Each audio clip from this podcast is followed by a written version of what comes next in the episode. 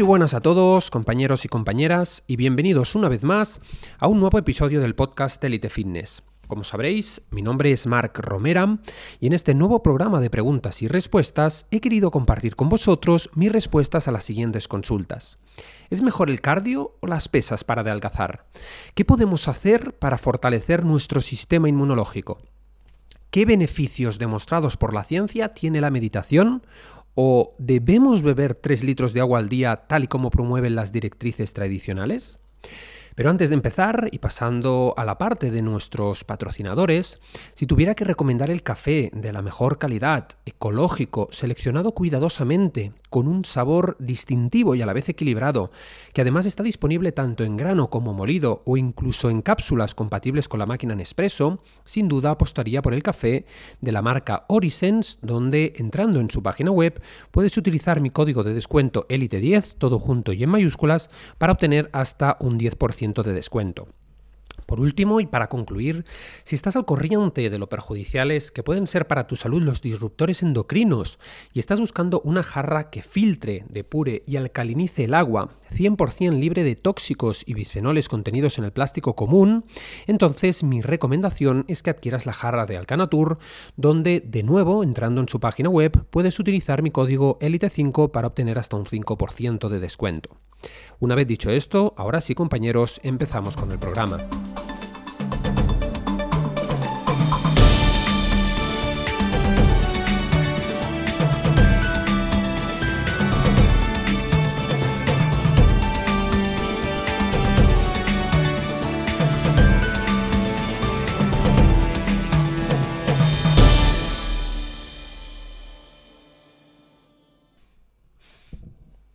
La primera pregunta que inaugura el programa de hoy y que además suelen hacerme con mucha frecuencia es si son mejores las pesas o el cardio para adelgazar y perder grasa. Pues bien, lo primero que me viene a la cabeza responder y que probablemente resulta evidente en cualquier caso es que lo ideal es combinar ambas er, estrategias de un modo correcto y obviamente de la mano de una dieta acorde a tales objetivos. Por un lado, tenemos que tanto el entrenamiento de fuerza como el ejercicio cardiovascular tienen sus propios beneficios tanto para la salud como para mejorar la composición corporal. Ahora bien, lo que a estas alturas ha quedado obsoleto en toda regla es aquella falsa creencia o mito popular de que las pesas solo sirven para ganar músculo y el cardio para perder peso. De hecho, aún continúa sorprendiéndome cómo la zona de aparatos cardiovasculares del gimnasio sigue siendo la más solicitada, especialmente por algunas mujeres que todavía siguen creyendo que el trabajo de fuerza hará que milagrosamente se pongan como Hulk. Y todo ello por no hablar de lo absurdo que me parece que algunas personas trabajen todo el día encerradas entre cuatro paredes delante de un ordenador para ir a todas partes en coche o ahora con la nueva corriente ecologista con patinete eléctrico para llegar al gimnasio o centro deportivo y ponerse a correr durante una hora encima de una cinta mirando hacia la pared. Pero en fin, dejando mi opinión para otro momento, y pasando ahora a lo que ha demostrado estar respaldado por la ciencia, el entrenamiento de fuerza no solo sirve para ganar músculo, sino que además es una herramienta imprescindible para la pérdida de grasa y uno de los principales motivos es sin duda la elevación de la tasa metabólica basal derivada del aumento de músculo, que para quien no lo sepa y de una forma muy sencilla, son las calorías que gastamos en estado de reposo. De hecho, esa podría ser una gran ventaja a favor de este tipo de entrenamiento que sin embargo no aporta el cardio. Por otra parte, aunque el ejercicio cardiovascular ejerza un papel importante en la salud del corazón, el entrenamiento de fuerza también. De hecho, lo ideal sería poder combinar, como he dicho al inicio, ambas herramientas para optimizar mejores resultados y eso es lo que nos dicen algunos estudios. Por su parte, y para ser completamente objetivos y justos, el entrenamiento cardiovascular permite gastar más calorías por unidad de tiempo que el entrenamiento de fuerza, probablemente debido al esfuerzo mantenido que no cuenta con las pausas en el ejercicio cardiovascular. Ahora bien, también habría que matizar que todo depende en gran medida de la intensidad de los entrenamientos y, por supuesto, de la duración. Por otro lado, el ejercicio aeróbico aumenta además el VO2 max en mayor medida que las pesas, que es en esencia un indicador de nuestra capacidad aeróbica. Ahora bien, como lo que nos trae hoy aquí es lo referente a la pérdida de peso, este factor no se tendría muy en cuenta. Pero ya que estamos hablando de los beneficios de ambas estrategias para la salud, debemos recordar también que el entrenamiento de fuerza es la base para todo. De hecho, sea cual sea el deporte que practiques, entrenar fuerza te ayudará a mejorar tanto tu rendimiento como a prevenir muchas lesiones. Además, este tipo de entrenamiento alarga la esperanza y la calidad de vida mucho más que cualquier otro tipo de ejercicio. Luego, y por si fuera poco, hoy contamos con estudios que demuestran que entrenar fuerza reduce el riesgo de osteoporosis, eh, previene la depresión, aunque el ejercicio cardiovascular también, reduce el riesgo de mortalidad, previene la sarcopenia, que es la pérdida de tejido muscular asociado a la edad y la inactividad, contribuye también a la pérdida de peso, minimizando por ejemplo el riesgo del famoso efecto rebote, y mejora también el entorno hormonal mucho más que el ejercicio cardiovascular convencional, al mejorar la sensibilidad a la insulina en el tejido muscular, incrementar los niveles de testosterona y de hormona de crecimiento, incrementar también el metabolismo gracias al aumento de hormonas tiroideas y catecolaminas, así como mejorar considerablemente la flexibilidad metabólica, que es un concepto del que ya he hablado en, anteriores ocasiones que se refiere a la capacidad y la eficiencia con la que nuestro cuerpo utiliza un tipo de sustrato energético u otro, eh, dependiendo del contexto. Por su parte, el exceso de ejercicio cardiovascular no está exento de riesgos y de hecho un abuso de esta herramienta conlleva un aumento del cortisol y paradójicamente y de manera contraria a lo que la mayoría cree, a largo plazo puede comprometer la pérdida de peso, llegando incluso a causar pérdida de masa muscular. Por ellos, por lo que de entrada hacer cada día una hora de cardio en la cinta desde luego no es la mejor estrategia. Por otro lado, en un estudio que comparó tres grupos que realizaron solo ejercicio aeróbico versus solo entrenamiento de fuerza o ambas en conjunto, se pudo comprobar que aunque ambos grupos iniciales perdieron aproximadamente el mismo porcentaje de grasa en 12 semanas, los que realizaron ambos tipos de entrenamiento a la vez y al mismo tiempo perdieron casi el doble. Pero tal y como siempre suelo recordar, no tenemos que mirar únicamente el peso o la grasa perdidos, sino también el porcentaje de músculo. Y es que en este caso, el grupo que solo hizo cardio perdió más músculo que el que entrenó fuerza. Por lo tanto, y en conclusión, según todo lo expuesto hasta este momento, cada entrenamiento cuenta con sus propios beneficios y lo inteligente o acertado al perseguir un objetivo físico estético de pérdida de grasa sería combinar ambas estrategias. Ahora bien, si solo pudiera elegir una de las dos, sin duda me quedaría con el entrenamiento de fuerza. Y pasando a la siguiente consulta, que he recibido de hecho durante la primera semana del año, a continuación vamos a ver qué podemos hacer para fortalecer nuestro sistema inmunológico con el fin de prevenir la aparición de resfriados en esta época invernal. Para empezar, en relación a la alimentación, nuestro sistema inmune no depende de ningún alimento, lo que sí depende es de un correcto aporte de determinados nutrientes. Y en ese sentido, los más importantes y los que vamos a ver a continuación son los siguientes. La ya tan conocida por todos vitamina C, la vitamina D, la vitamina A, el zinc y el selenio. Empezando por la vitamina C, estoy seguro de que a estas alturas ya todos somos conocedores de que esta vitamina ejerce múltiples funciones a nivel inmunológico. Este nutriente esencial para nuestro organismo ejerce un destacado papel antioxidante apoya la función de barrera epitelial contra los patógenos y promueve la actividad de eliminación de oxidantes de la piel, protegiendo así potencialmente contra el estrés oxidativo ambiental. Además, según muestran algunos estudios, la suplementación con vitamina C parece ser capaz de prevenir y tratar infecciones respiratorias y también sistémicas. Pero más allá de su papel inmunomodulador, esta vitamina también ha demostrado ser útil en la reducción de los niveles de cortisol, de los niveles de azúcar en sangre, al tener una similitud, por ejemplo, estructural con la molécula de glucosa, resulta importante también para la síntesis de colágeno, mejora y facilita la absorción del hierro e incluso puede ayudar a reducir el riesgo de enfermedades cardiovasculares. Por último, en cuanto a la vitamina C, podemos obtenerla de numerosas frutas y verduras, siendo las cítricas las que contienen mayor cantidad de esta vitamina. Luego la vitamina D, por su parte, más allá de su función en la absorción del calcio o fósforo a nivel intestinal o incluso en la salud ósea como todos conocemos, también desempeña un papel destacado en la regulación del sistema inmunológico, produciendo péptidos antimicrobianos que son parte de la respuesta inmunitaria innata y ayudan a proteger contra infecciones e incluso ejerciendo también un efecto antiinflamatorio que es crucial para responder efectivamente a las infecciones y reducir el riesgo de enfermedades autoinmunes. De este modo, la suplementación de vitamina D puede contrarrestar infecciones respiratorias y mitigar síntomas de algunas enfermedades autoinmunes como por ejemplo la esclerosis múltiple. Pasando ahora a la vitamina A, diremos que esta vitamina liposoluble desempeña un papel crucial en el sistema inmunológico y su adecuada función. Por un lado, la vitamina A resulta esencial para mantener las barreras estructurales y funcionales del cuerpo, como la piel y las mucosas, que recubren el tracto respiratorio,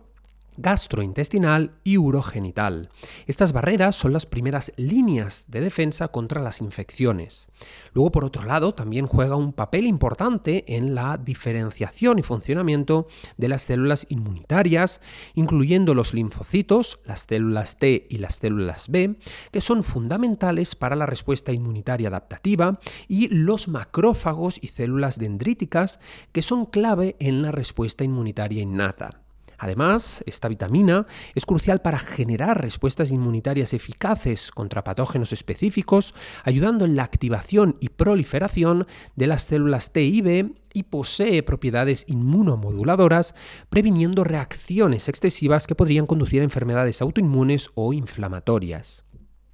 Por último, podemos encontrar esta vitamina en cantidades muy elevadas en el hígado o, por ejemplo, la yema del huevo. También encontraremos fuentes de betacaroteno, que es un precursor de vitamina A, en el aceite de hígado de bacalao, que además también contiene vitamina D, en las zanahorias, en el boniato, la calabaza, etc. Y pasando ahora a los dos últimos micronutrientes, tenemos que por un lado el zinc participa en múltiples procesos del sistema inmune y su deficiencia aumenta desde luego la susceptibilidad a distintos patógenos. Además, participa en la producción y activación de células T, que son esenciales para la respuesta inmunitaria adaptativa. Podemos encontrarlo especialmente en las ostras, aunque también en algunos mariscos, en la carne roja, en ciertas semillas o incluso en algunos frutos secos. Luego, por último, el selenio es necesario para producir selenoproteínas, que son agentes importantes en la respuesta inmune e inflamatoria y que mejoran además la actividad de nuestras natural killers o células asesinas. Además, es un componente esencial de las enzimas antioxidantes como el glutatión peroxidasa, que son enzimas que ayudan a proteger las células del daño oxidativo causado por los radicales libres, un proceso que resulta crucial para mantener la integridad y el funcionamiento del sistema inmune. Por último, este micronutriente es importante para el desarrollo y la función óptima de varias células inmunitarias, incluyendo los linfocitos eh, y concretamente las células T y B, así como también los neutrófilos. Las fuentes más importantes de selenio son las nueces de Brasil, pescados, mariscos, carne, hígado, huevos, productos lácteos o incluso ciertos granos y semillas. Una vez vistos los micronutrientes más importantes para fortalecer el sistema inmunológico, también existen otras hierbas o especias interesantes que podrían ayudar en el proceso, tales como por ejemplo el ajo, la cúrcuma y el jengibre, o por ejemplo la seta shiitake, el hongo reishi, la equinacia o incluso el té verde por su contenido en epicalocatequinas. Para finalizar, tampoco podemos olvidar la importancia que tiene cuidar ciertos hábitos como hacer ejercicio físico con regularidad, descansar correctamente e incluso gestionar el estrés, dado que el cortisol, que es la hormona vinculada al estrés, ejerce una función inmunosupresora y por eso el estrés crónico es tan peligroso para la salud. Además, y esto es algo muy pero que muy importante, Cuidar la microbiota, abogando por una gran diversidad microbiana a través de la dieta y la salud intestinal, resulta clave para nuestro sistema inmune, dado que está estrechamente asociado con la mucosa intestinal. La mucosa intestinal actúa como una barrera de primera línea en el sistema inmune. Proporciona una superficie física que separa el interior del cuerpo del entorno externo, protegiendo contra patógenos y sustancias dañinas presentes en el tracto digestivo. Además, la mucosa intestinal alberga una gran cantidad de células inmunitarias como linfocitos T y linfocitos B, que son células plasmáticas y también células del sistema inmune innato, que resultan fundamentales para la respuesta inmune local y sistémica. Es más, la microbiota intestinal, que comprende billones de bacterias benignas, interactúa con el sistema inmune de la mucosa y por lo tanto, para evitar eh, invasores indeseados, debemos asegurar la integridad de nuestra pared intestinal y mantener una buena relación con nuestras bacterias. Conclusión, toda la información vista hasta ahora nos da razones más que suficientes para pensar que cuando buscamos fortalecer el sistema inmune, mucho más lejos de tomar determinadas vitaminas, debemos pensar en realizar un abordaje integral. Y ahora, pasando a la tercera pregunta del programa de hoy y hablando acerca de los beneficios que presenta la meditación, diremos lo siguiente. Para empezar, y esto es algo que me gustaría dejar muy claro, la meditación es mucho más que una simple estrategia de relajación para dormir mejor. De hecho, y aunque te resulte sorprendente, la meditación tiene el poder de moldear tu cerebro y modificar la expresión de tus genes y en muchos casos este hábito ha ayudado a que muchas personas no caigan en depresión y por lo tanto podríamos decir sin resultar exagerados y de un modo totalmente objetivo que tiene el poder de cambiar tu vida. Es más, el reconocido médico, conferenciante, divulgador y especialista en neurociencia e inteligencia emocional Mario Alonso Puig confirma en muchos de sus vídeos que detrás de muchísimas enfermedades, por no decir casi todas, existe un factor común que es la ansiedad. La ansiedad es generada por el ruido mental y según muestra la Universidad de Harvard, que es pionera en este sentido, entre el 60 y el 90% de las consultas que reciben hoy los médicos generalistas tienen como uno de los factores clave emociones perturbadoras, pensamientos recurrentes y estrés crónico. Por ello, las personas que practican la meditación o el mindfulness, es decir, la atención plena, son personas mucho más conscientes y menos reactivas o preocupadas, que toman mejores decisiones y tienen mayores probabilidades de gobernar su estado emocional, lo cual sin duda resulta absolutamente determinante para prevenir la depresión y la ansiedad. Pero, ¿qué es en realidad la meditación y de dónde surge? La meditación es una práctica con más de 2.500 años de antigüedad que implica técnicas de concentración y atención plena diseñadas para calmar la mente y fomentar un estado de relajación profunda y conciencia plena. A diferencia de lo que la gente cree, meditar no se trata de vaciar la mente de pensamientos, sino más bien de observarlos sin juicio, aprendiendo a entenderlos y a ser conscientes del momento presente. Si hablamos de su origen, la meditación tiene raíces profundas en diversas tradiciones culturales y religiosas, especialmente en el hinduismo y el budismo, originarios de la India y en el sureste asiático. A lo largo de los siglos, estas prácticas se han extendido y diversificado, adoptando diversas formas y técnicas en diferentes culturas alrededor del mundo. Luego, si hablamos de sus beneficios, diremos lo siguiente. La meditación reduce la presión arterial, previniendo la hipertensión, mejora la función inmune y también reduce los niveles de cortisol. Además, reduce la ansiedad, previene también la depresión, la angustia, el nerviosismo y los pensamientos crónicos y mejora así también el estado de ánimo. Por otra parte, también mejora la función cognitiva y contribuye, a un aumento de la capacidad de concentración y memoria de trabajo. También eleva la expresión de genes relacionados con el metabolismo de energía, mejora la función mitocondrial y también contribuye al mantenimiento de los telómeros, reduciendo al mismo tiempo la expresión de genes ligados a respuestas inflamatorias. Y luego, por último, también podríamos decir que la meditación mejora considerablemente la calidad del sueño, es un excelente recurso para lidiar con el dolor agudo o el dolor crónico, o incluso ayuda a recuperarnos mejor del entrenamiento.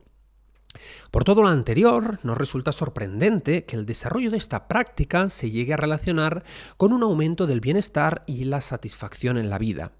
Una vez dicho esto, y para todas aquellas personas que motivadas por sus beneficios quieran iniciarse en esta práctica e incluirla en su rutina diaria de hábitos, suele recomendarse meditaciones guiadas de no mucho tiempo, dado que eso podría estresar a muchísimas personas que no están acostumbradas y que podemos encontrar en plataformas como por ejemplo YouTube o Spotify o incluso también en numerosas aplicaciones de hoy en día, ¿sí? Una vez dicho esto, continuemos ahora con la última de las preguntas de la ronda del programa de hoy. La siguiente consulta, que como digo me gustaría resolver, es una, una, pregunta muy interesante, muy cuestionada y relacionada con nuestro nivel de hidratación. Es decir, a estas alturas probablemente todo el mundo haya oído aquello o la recomendación oficial de que debemos beber cerca de entre 2 y 3 litros de agua al día y quizás muchos de vosotros os planteéis qué hay de cierto en todo ello. Por eso a continuación expondré mi respuesta. Para empezar, desde un punto de vista estrictamente fisiológico, empezaremos diciendo que entre el 60 y el 70% del cuerpo humano de cualquier adulto es una mezcla entre líquido y otras sustancias y viene diferenciado entre el líquido extracelular, que conforma en gran medida el plasma sanguíneo, y el líquido intracelular, que conforma principalmente el citosol. Este líquido extracelular está en movimiento constante por todo el cuerpo y en él se encuentran los iones y nutrientes que necesitan las células para mantenerse vivas. Encontramos, por ejemplo, iones de sodio, cloruro y bicarbonato, pero también podemos encontrar otras moléculas como la glucosa, los ácidos grasos o los aminoácidos. En cambio, el líquido intracelular es muy distinto del plasma o de ese líquido extracelular y contiene cantidades generosas de potasio, magnesio o incluso también de fósforo. Además, el agua está presente en el interior de las células, a excepción de los adipocitos, en una concentración cercana entre el 70 y el 85% del porcentaje total. Por eso no cabe duda de que desde luego la hidratación y el agua son importantes. Ahora bien, una vez dicho esto, y pasando a responder la pregunta de si de verdad debemos consumir entre 2 o 3 litros de agua al día, casi como una obligación desde luego, diremos que por asombroso y disruptivo que parezca, estas afirmaciones basadas en recomendaciones tradicionales carecen de respaldo científico. Y es que por mucho que uno busque en la literatura científica, cuesta encontrar estudios que no estén sesgados o financiados por empresas del sector que dependan de la venta de agua embotellada o que determinen una cantidad precisa de agua para cada individuo de forma objetiva y analizando el contexto.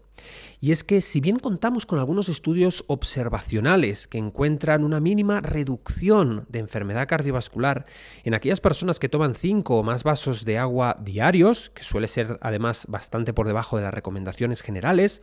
por otro lado no hay información concluyente en cuanto al impacto de la ingesta de agua en varios tipos de enfermedades o marcadores de salud en general. De hecho, tenemos todo lo contrario y sí contamos con numerosos estudios que no demuestran beneficios en la salud al aumentar la ingesta de agua e incluso una revisión exhaustiva de muchos estudios relacionados con el tema concluye literalmente que no hay evidencia clara de los beneficios de aumentar la ingesta de agua. Entonces, ¿deberíamos fiarnos de nuestra sed en lugar de forzarnos a beber agua como insisten los organismos oficiales?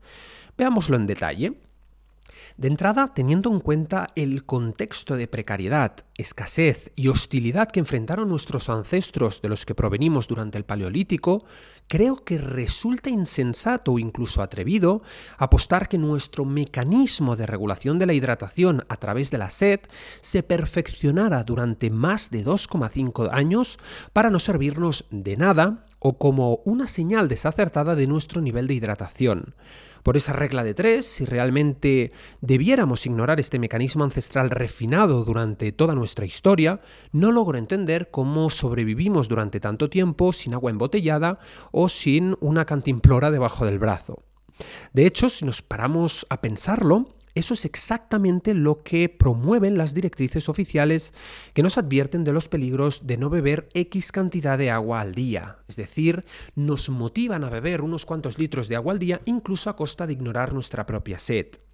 ¿Quién no ha oído alguna vez aquello de que el color de nuestra orina es un reflejo de nuestro nivel de hidratación? Pues según apuntan algunos estudios, esto no es para nada acertado y no encuentran ninguna relación directa. Por eso pienso que cuando advertimos al público con un mensaje que va en contra de nuestra naturaleza, al menos como mínimo deberíamos tener pruebas irrefutables de que es buena idea. Sin embargo, nadie parece advertir también otros peligros que sí conlleva, por ejemplo, el abuso de agua. Cuando, por ejemplo, bebemos agua en exceso, sin darnos cuenta, no solo estamos fomentando que nuestro cuerpo excrete una mayor cantidad de agua a través de la orina para mantener el equilibrio del medio interno, sino que también, y esto es algo muy importante, estamos favoreciendo que nuestro cuerpo pierda cantidades generosas de electrolitos, entre los cuales destaca el sodio, aumentando de esta forma el riesgo de hiponatremia, una condición que ocurre cuando la concentración de este mineral se reduce hasta alcanzar niveles muy bajos en la sangre, causando síntomas como bajadas de tensión, dolores de cabeza, arritmias, náuseas, malestar, confusión, etcétera, etcétera. Por otro lado, tampoco veo que las recomendaciones oficiales que defienden el consumo elevado de agua al día adviertan de que no es para nada recomendable, por ejemplo, beber agua durante las ingestas, debido a que nuestro estómago necesita un entorno naturalmente ácido con un pH muy muy bajo para hacer correctamente la digestión, y cuando bebemos mucha cantidad de agua durante la ingesta, corremos el riesgo de diluir esos jugos gástricos que transforman la comida en una especie de pasta viscosa denominada quimo e interferir no solo en la digestión de los alimentos, sino también en la capacidad para eliminar la infección de posibles patógenos. Así que en definitiva, si tienes problemas digestivos, desde luego reducir el consumo de agua durante las ingestas será una gran recomendación. Luego, además de lo anterior, tampoco veo que cuando hablamos del consumo de líquido diario nadie tenga en cuenta el agua de los alimentos. De hecho, muchas verduras y frutas, incluso otros alimentos, son unas fuentes nada despreciables de líquido. Y es que si hablamos de los peligros del sobreconsumo de agua, tampoco podemos olvidar que la cantidad de electrolitos que conlleve es mucho más eh, importante probablemente que la cantidad de líquido que ingiramos. Y digo esto porque muchas de las aguas que nos venden hoy como saludables son en realidad aguas de mineralización débil que aumentan el riesgo de deshidratarnos, lo cual resulta incluso paradójico. Bebes para estar más hidratado, pero al perder electrolitos con la orina que no estás reponiendo, te deshidratas. Así que esta clase de aguas debería ser solo para la plancha o para fregar el suelo, y lo digo totalmente eh, de forma literal. Por otro lado, otro argumento típico para recomendar aumentar la ingesta de agua es que mejora la función de los riñones ayudando a eliminar toxinas. Y si bien esta recomendación parece ser cierta, más allá de ello, también se suele olvidar, por ejemplo, que el agua embotellada de hoy en día no se expone a más compuestos eh, químicos potencialmente peligrosos, como por ejemplo el bisfenol A contenido en el plástico común que actúa como un disruptor endocrino, es decir, es una sustancia que actúa imitando el comportamiento de algunas hormonas que puede llevar a desequilibrios endocrinos.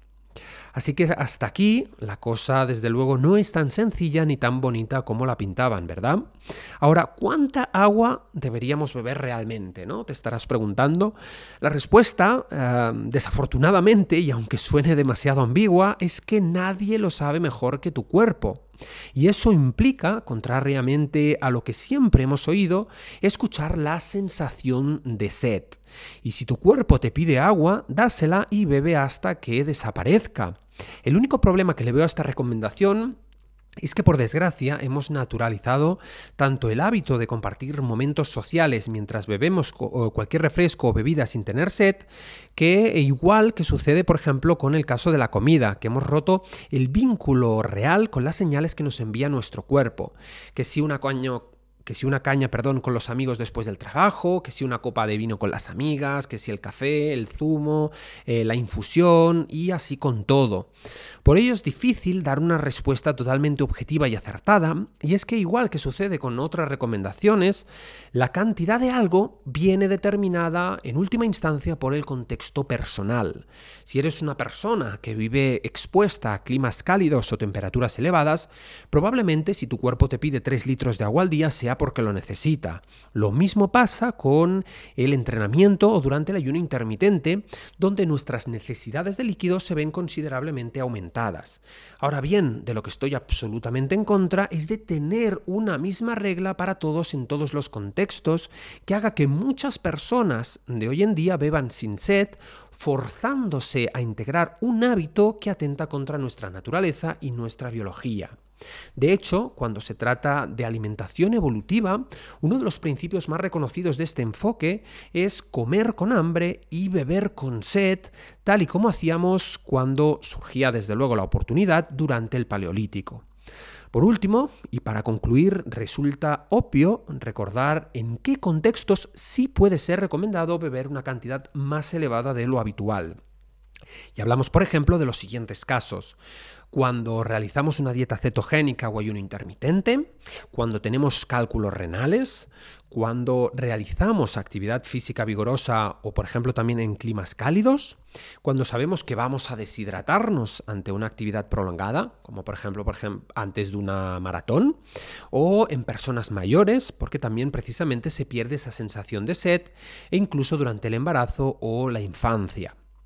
Así que una vez dicho esto, y para concluir este podcast, si me permites ofrecerte una recomendación en cuanto a las dos mejores aguas del mercado, por su contenido natural en litio, te recomendaría mis dos preferidas. La primera sería Vichy Catalán y la segunda la el agua Cabreiroa.